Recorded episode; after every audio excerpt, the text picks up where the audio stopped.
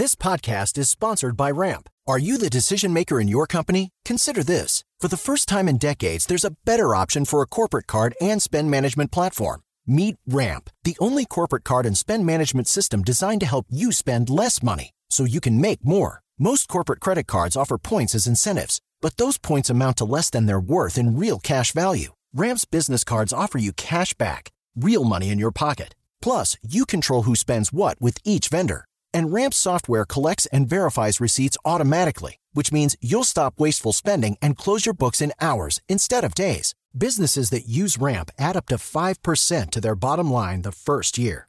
If you're a decision maker, adding Ramp could be one of the best decisions you've ever made. And now get $250 when you join Ramp for free. Just go to ramp.com slash easy. Ramp.com slash easy. R-A-M-P.com slash easy. Cards issued by Sutton Bank and Celtic Bank members of DIC terms and conditions apply. Papo com o Anjo. Cansou do seu trabalho? Quer abrir uma empresa? Quer abrir um negócio? Quer empreender? Você tem que aprender primeiro. Não saia por aí desenvolvendo essas coisas sem estudar como tudo funciona. Eu te ensino passo a passo no curso Empreendedorismo 4.0.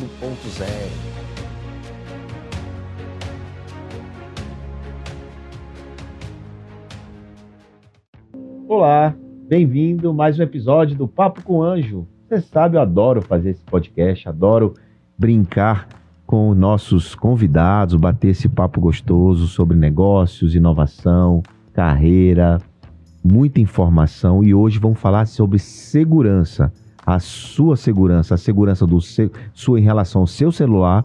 Vamos falar sobre segurança empresarial e vamos falar com um grande empresário do setor que sabe tudo sobre isso e ele está lançando um projeto incrível que vai ajudar muita gente. Mas mais do que isso, ele também é investidor e por isso ele está aqui no Papo com Anjo. Senhoras e senhores, Cícero Carvalho. E aí, João, tudo bem? Bom demais, Cícero. Obrigado por estar aqui com a gente, batendo esse papo. Vou direto ao ponto. Que história é essa de você ser um dos maiores especialistas em segurança do país? O que é que significa isso, irmão? João, na realidade, assim, é, isso é muita responsabilidade, né? A gente, a gente falar disso. Eu posso te falar que a gente tem o melhor time de segurança do país, né? Segurança de dados é algo muito, muito complexo e algo que representa uma responsabilidade tanto nas empresas como na vida das pessoas. Então, o que, que a gente fez? Na realidade, a gente não fez nada de tão espetacular assim. A gente só mapeou os pontos que, que possa ter de conflito, de interesse, de ponto de vulnerabilidade. E a gente colocou especialistas para tratarem isso. E a gente, com isso, o que eu acho que a gente pode vir a, a, a, a dizer, como a gente faz muito bem, é ter os melhores cases, são os melhores estudos de cenário. Então, quando alguém contrata alguma das nossas empresas de segurança de dados, é, você está trazendo com você um, um, uma bagagem de coisas que aconteceram em vários tipos de negócio, né? Porque a gente tem vários tipos de, de, de, de negócio na nossa carteira. Ou seja, você pega tudo que já aconteceu para trás de invasão, de hackeamento e tal, e você faz o anti-hack. Não, João, é, é justamente o oposto. Na realidade, eu preparo as empresas para receberem ataque cibernético. Ah, então você prepara para não, não para se proteger, mas se elas receber, como é que ela recupera os dados? Isso, ela, é, ela faz o que é chamado de disaster recovery, né? Disaster recovery. Isso. Que nada mais nada menos é o seguinte: imagine que você seja um, um gestor de TI e no dia do desastre você tem que saber o que fazer. Em segundos, em minutos. Em alguns minutos, né? A nossa proposta é de 15 a 30 minutos. Em né? 30 minutos, você recu... em 15 a 30 minutos você recupera a empresa do cara inteira, independente do tamanho. Justamente. Como aconteceu agora, acho que foi com a Renner, alguma. É, é, na realidade a gente documenta o disaster recovery da empresa. A gente, quando entra num cliente, quando é, é nessa empresa B2B que nós temos, a gente faz todo o mapeamento diagnóstico, a, a parte de discovery do cliente com isso, a gente alinha estrategicamente o que ele deve fazer para ele estar preparado para o dia do ataque. E para recuperar em, em, minutos? Em minutos. É, é, isso quem diz é o dono da empresa, né? Ah, então, ele fala 15 minutos, 30 minutos? vale. Ah. É, geralmente a gente pergunta do cliente quanto é que vale um dia parado da tua operação. Né? Então, às vezes ele acha caro, acha barato fazer determinado investimento, mas é, é, é muito comum, João, a gente entrar em alguns clientes depois do ataque, né? E isso é muito ruim, porque se ele se preparasse antes, ele ia gastar muito menos. E, e então a, a, gente se preocupa com a cultura da segurança de dados no negócio. Então a gente se preocupa fazer isso de maneira estratégica. Então a gente se posiciona no planejamento estratégico do negócio, né? Porque a gente acredita que toda empresa de TI, todo, aliás, todo negócio é antes uma empresa de TI. Uhum. certo? Então ela é uma empresa de TI, e aí o sabor pode ser um escritório jurídico, pode ser um supermercado, pode ser uma rádio, pode ser uma, uma corretora, pode ser o que for. Mas ela não, é, ela não consegue mais funcionar sem a TI.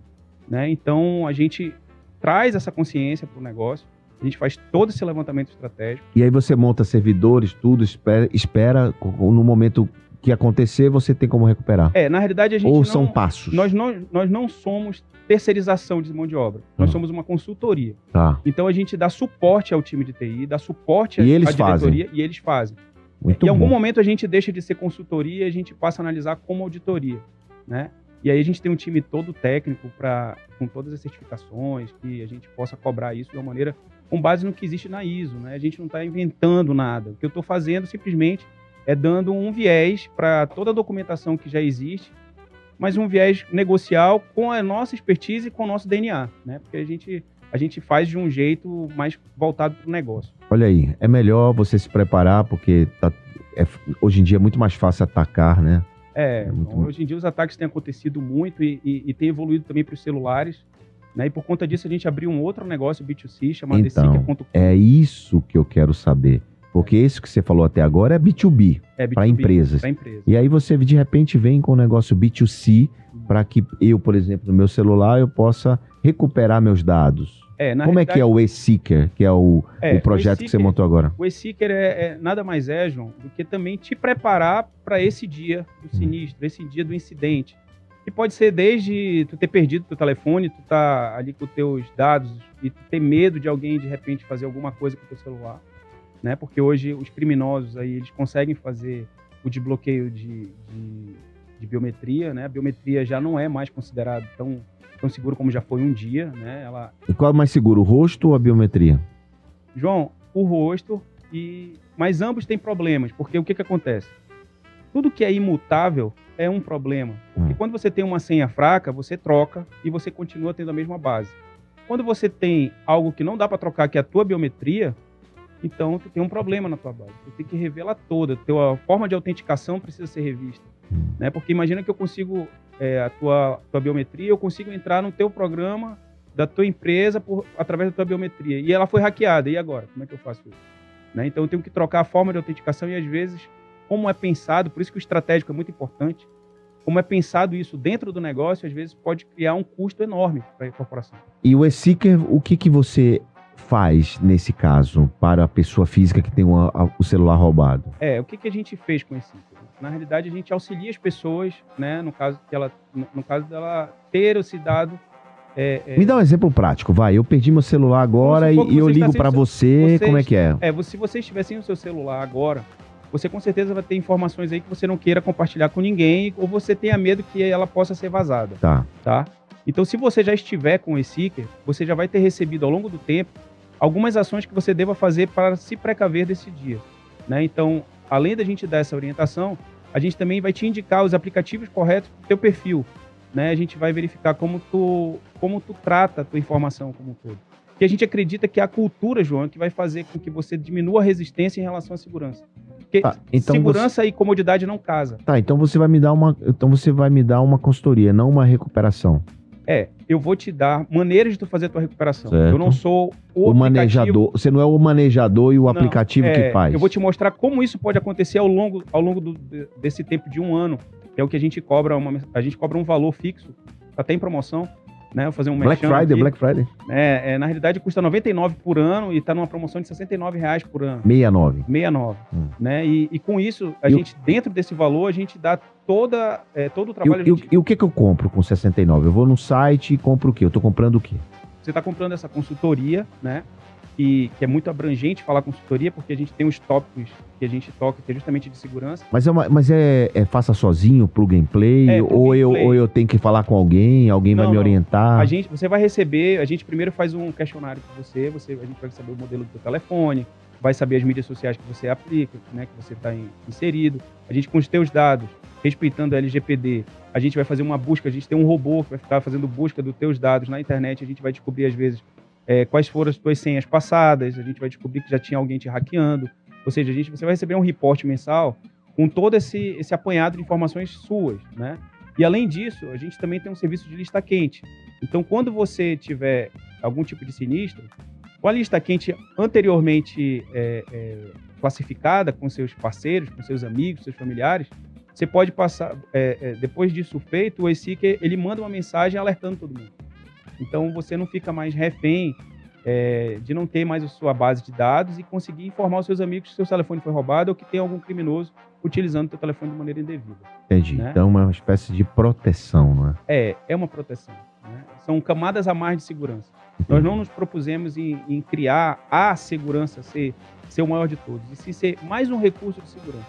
Eu achei que eu pensei que pudesse fazer o recovery geral do, do aparelho. E a gente pode, mas nós não somos a ferramenta que vai fazer isso. Tá. A gente faz isso, te orienta a fazer isso, te, te mostra o quanto é barato fazer isso por dentro da consultoria. Entendeu? Por dentro de todo esse trabalho que a gente Ô, ô Cícero, você, você hoje é um empresário de sucesso, você tem uma empresa, tem algumas, alguns negócios, mas sempre foi assim, cara?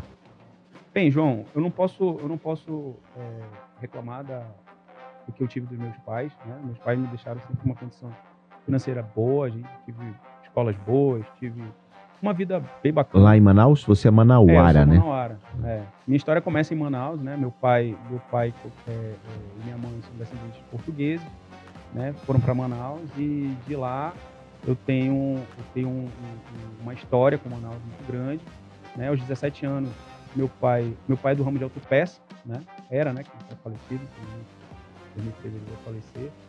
Mas com 17 anos ele me deu uma autopeça, hum. né? Porque a gente já já ele, ele, via em mim já algumas coisas, a gente também já discutia algumas coisas internamente. Ele falou, cara, chegou na hora então de ter o teu próprio negócio. Eu trabalhava com ele desde novinho, desde 10 anos, né? Desde ele tinha o um quê mesmo? Autopeça. Autopeça. Então já ia para ele com, com ele ah. na loja e tal, então fui pegando as coisas bem. Aí ele botou uma para você? Foi. E aí, com 17 para 18 anos, eu cheguei a vender essa autopeça, né? E aí eu acabei abrindo uma distribuidora, né? Foi quando eu vim para São Paulo me dá um tempinho aí que eu tenho que deixar uma dica muito importante para quem está assistindo. Bom, cara, tá na hora de você montar o seu próprio negócio. Tá na hora de você montar a sua empresa. Tá sem coragem de fazer isso? Então você precisa aprender a empreender. Sim, começar do zero. Como é que faz isso? É o curso Empreendedorismo 4.0. Esse curso que eu e o professor Pedro Ivo desenvolvemos para você. Um curso básico, rápido, eficiente e te ensina o passo a passo para você chegar lá, para você montar do zero, para você crescer, até para você vencer, por que não? Porque te ensina como fazer isso. Então, se você tem dúvidas, entra lá newcurso.com.br e assiste a primeira aula. E depois da primeira aula, você rapidamente vai entender como tudo funciona. A primeira aula é grátis e aí você avança até o final do curso. Quando ele terminar, você vai dizer: Uau, valeu a pena. E aqui em São Paulo, eu fiz contato com os fornecedores dele e aí eu passei a vender para meu pai, né? Meu pai, meu pai não queria ser distribuidor, ele tinha uma aversão à distribuição, né? Tem até um, um caso que é bem emblemático. Meu pai, meu pai fazia algumas promoções e com, com óleo de, de, de, motor de carro, né? Que era vendia bastante hum. naquela numa década passada. E ele chegou a me prometer tipo assim alguns centavos por cada frasco de óleo que eu vendesse. Pô, eu, eu, vendo aquilo, eu fui pro, pro estoque dele, eu vi quantas caixas de óleo que ele tinha, peguei a, peguei a agenda, aquelas agendas antigas que tem numerar, é, as letras, assim e tal, e, e vendi todo o estoque dele. Saí ligando pros caras para vender. É, sempre tive esse, esse tiro. E quando eu fiz isso, cara, ele ficou desbaratinado comigo. Ele falou, não, você não era pra ter feito isso, esse óleo é, é a minha promoção, hum. você não devia ter feito isso e tal. E esse gancho foi que me moveu a montar a distribuição. E aí eu fiz a distribuição, né? Mais ou menos com 19 anos de idade. Fiquei na distribuição até 20, 27, né? E, e aí foi quando o, o mercado de autopeças para Manaus, os paulistas foram para lá, diminuíram bastante meu lucro. E aí eu já não estava achando mais tão é, é, não estava mais compensando tanto. E aí eu vou e eu saio do, vendo a distribuidora, né? Aí acabo me envolvendo com outro negócio de construção civil. Aí eu quebro, João quebro bonito. Né? Quebra bonito. É, quebro, quebro Quebrar assim, bonito é, é ótimo. porque foi, foi bem traumático até, né? Eu, eu tive. Gerou tive... consequências de longa data, né? Cara, João, para eu sair mesmo, demorei bastante, né? Mas assim, graças a Deus eu tinha todo o suporte da família e tal, mas é, é, eu sempre tive aquela, aquela coisa do brio, né? E, e, não querer depender da família e tal, e querer fazer por mim mesmo. e tal. Então, por isso, paguei um preço alto também, mas consegui sair e tudo mais, certo. Mas para poder sair, João, eu acabei trabalhando com importação, né? Nessa época da distribuidora, eu também importava muito produto para autopeça, isso me deu conhecimento Importação da China. Importação da China, né? Cheguei na China algumas vezes. E aí isso abriu minha cabeça para o mundo dos negócios de verdade. Aí foi quando eu comecei a me preocupar em realmente ser um empresário e ver que eu poderia agregar em outros negócios. E com essa minha ida para o mercado da importação, eu, eu entrei em vários tipos de negócio, né? Desde a construção civil, eu trazia Isso ainda em Manaus? ainda em Manaus, mas já vendendo para o Brasil todo. Tá. Né? Eu já tinha clientes em todo o Brasil. E quando foi a virada para São Paulo? A virada para São Paulo, João, foi quando a gente começou a ter mais vendas em São Paulo, né? Então, quando a gente começava a trazer container, eu trazia em média de seis. Comecei com, um container, depois já estava com quatro, depois estava com seis. E comecei a fechar com um lote com dez. E aí alguém ligava de São Paulo e falou: Eu fico com os dez. Eu falei, Opa, Hum. tem alguma coisa bem legal. Tem, tem jogo em São Paulo, Tem né? jogo, então vou pra lá. E aí fiz amigos aqui, né? Que, a- que tenho até hoje.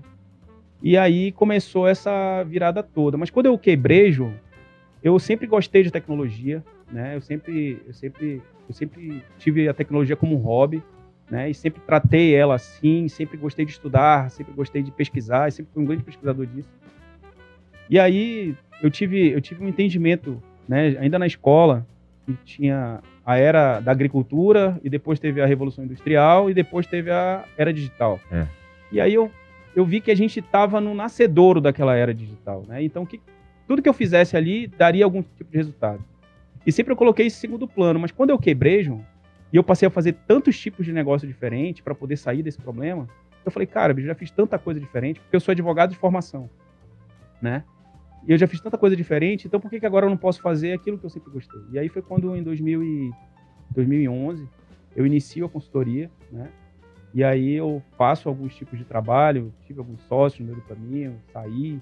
E aí é, eu nunca gostei, João, de tratar o dono do negócio como refém, sabe? Porque normalmente, o- o- hoje em dia, os gestores estão terceirizando a gestão para o TI, né? Então é normal, às vezes eu chego para visitar um cliente, ele chega e fala, não, só um pouquinho que vou chamar o nosso TI e tal. Eu falei, pô, beleza, quem é que é o dono do negócio, né?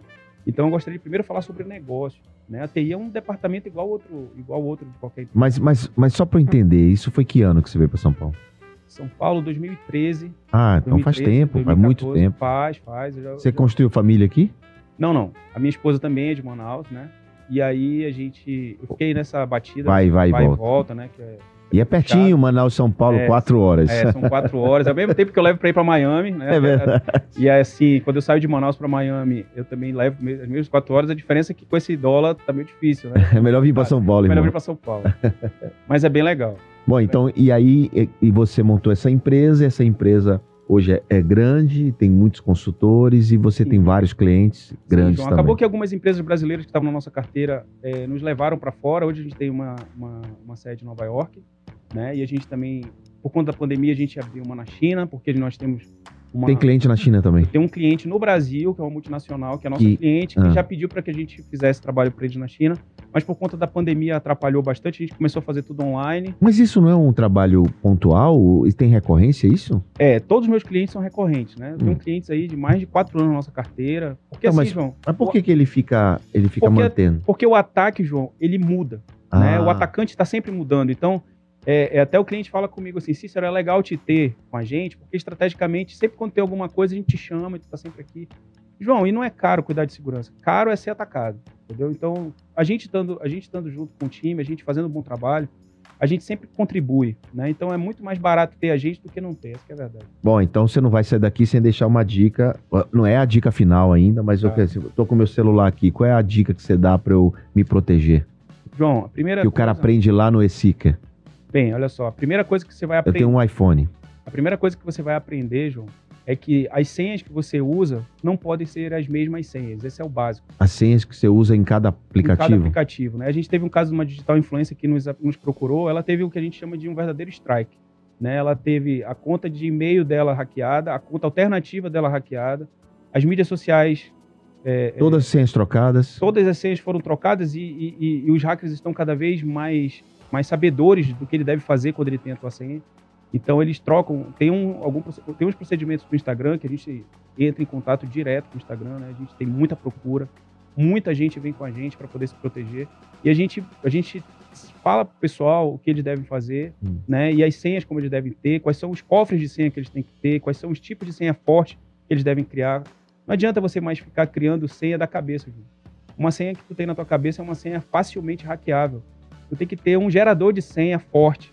Isso não é uma coisa mais para amador, sabe? Tem que tratar isso como uma coisa profissional. Você é um cara que tem um, um- um número expressivo de seguidores, então não dá para te colocar a tua senha na cabeça de uma pessoa que outras pessoas do teu time saibam, pra, só, só que a única coisa que vai acontecer é tu ser atacado. Renan, lasquei-me.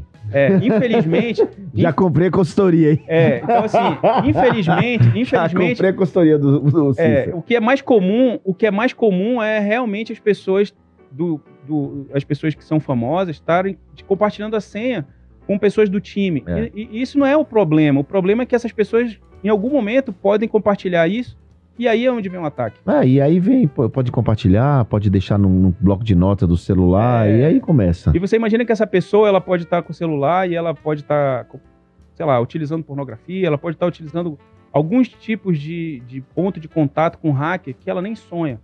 Né? E, e o hacker experiente, João, aquele que é mais velho, aquele que realmente sabe o que quer, ele não é aquele hacker que vai te, vai te invadir, vai te atacar. Ele vai te monitorar por dias. Ele às vezes vai te chantagear por coisas íntimas, ele vai te chantagear por, por saber às vezes que aquele camarada tem uma amante, ele vai ficar te chantageando por dias e tu não tem onde recorrer. Rapaz, Sabe, então, o podcast tem que ter duas horas pra você ensinar todo mundo. É, eu aqui. posso te falar uma coisa, João. É, a segurança de dados é muito importante.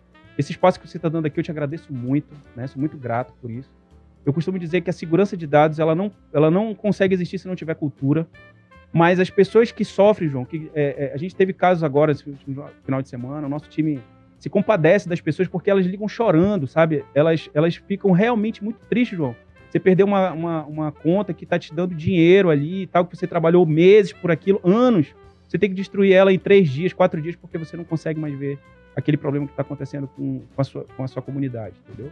Então, realmente, o É ESIC... porque ele vai. é, A única alternativa é, é resetar, né? é porque assim... é, é perder a conta, é pedir pra pagar a conta, É, né? porque o hacker, o que, que ele faz? Ele vê que você é uma pessoa influente, de alta credibilidade, ele, ele te hackeia e ele começa a fazer promoções malucas com o teu nome e todo mundo acredita. Então o camarada tá vendendo ali um iPhone, é, coloca lá, olha, Black Friday, 4.999, um iPhone 13, nunca vai ser. Né? Mas o camarada às vezes tá pagando. Então ela o tava cara acredita no teu nome e vai lá e acredita no paga. nome, vai lá e paga, e depois você vai ver que você tá criando um problema pra tua comunidade, tu com, chorando, com o coração partido, mas tu pede pra derrubar pra acabar com aquele problema, né? Então, E, e uma vez derrubada, não volta mais, né? olha, infelizmente, a gente tem conversado bastante com o pessoal do Instagram, né? O Instagram, ele só tem uma senha de recuperação, só tem um e-mail de recuperação, diferente do Facebook, que tem outros, né? A gente tem pedido para que eles guardem histórico de senhas, é o seguinte, João, infelizmente, é, o pessoal do Instagram não sabe que eu sou eu, quando a gente entra em contato, a gente também pode ser um atacante, eles passam por isso também, Uhum. então, criar mais formas, e o e-seeker está até se colocando como uma forma da gente demonstrar que aquela pessoa é aquela pessoa. Porque você imagina que no e-seeker a gente faz uma autenticação sua, que eu mando até telegrama para sua casa para saber se a sua casa é a casa que você está dizendo que era no endereço que você diz que é, porque eu mando um código para lá e você de lá você confirma com a gente. Então eu tenho várias formas de dizer que você é você. Né? Eu peço para você é, é, é, dizer os códigos que a gente lança no teu direct, por exemplo. Então eu consigo autenticar você de várias formas né? E eu consigo provar que você é você, sem utilizar os teus dados. Então eu nem peço dado seu. Eu consigo por alguns mecanismos fazer isso, entendeu? Então esse Seeker ele veio de fato para ser mais um recurso para as pessoas. Muito bem, cara. Uma aula aqui pra você sobre segurança. Eu falei desde logo quando eu abri esse podcast, eu digo, hoje vai ser segurança o tema e foi, né? E é, está sendo.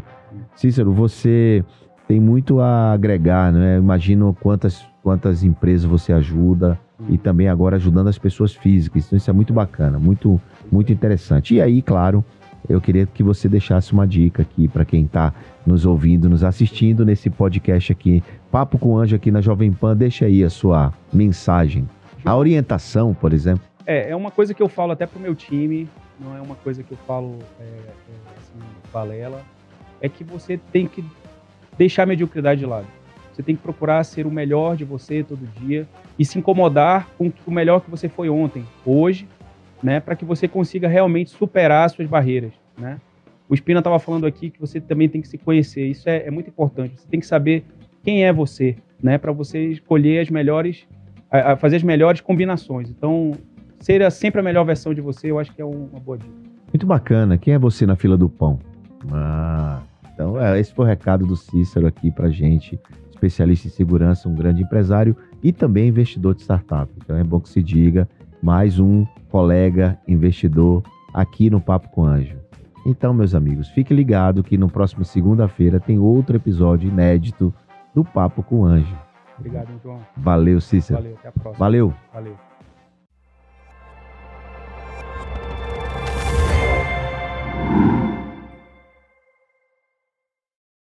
Eu recebo muitas perguntas. João, como eu abro minha empresa? João, como eu tiro minha ideia da cabeça, boto no papel? Como eu tiro minha ideia do papel e coloco na prática? Essas e muitas outras respostas eu te dou, te ofereço no curso Empreendedorismo 4.0, esse curso incrível, quatro módulos e muita informação útil para você aplicar no seu negócio. Clica aqui, você vai ter acesso agora a esse conteúdo incrível e inédito.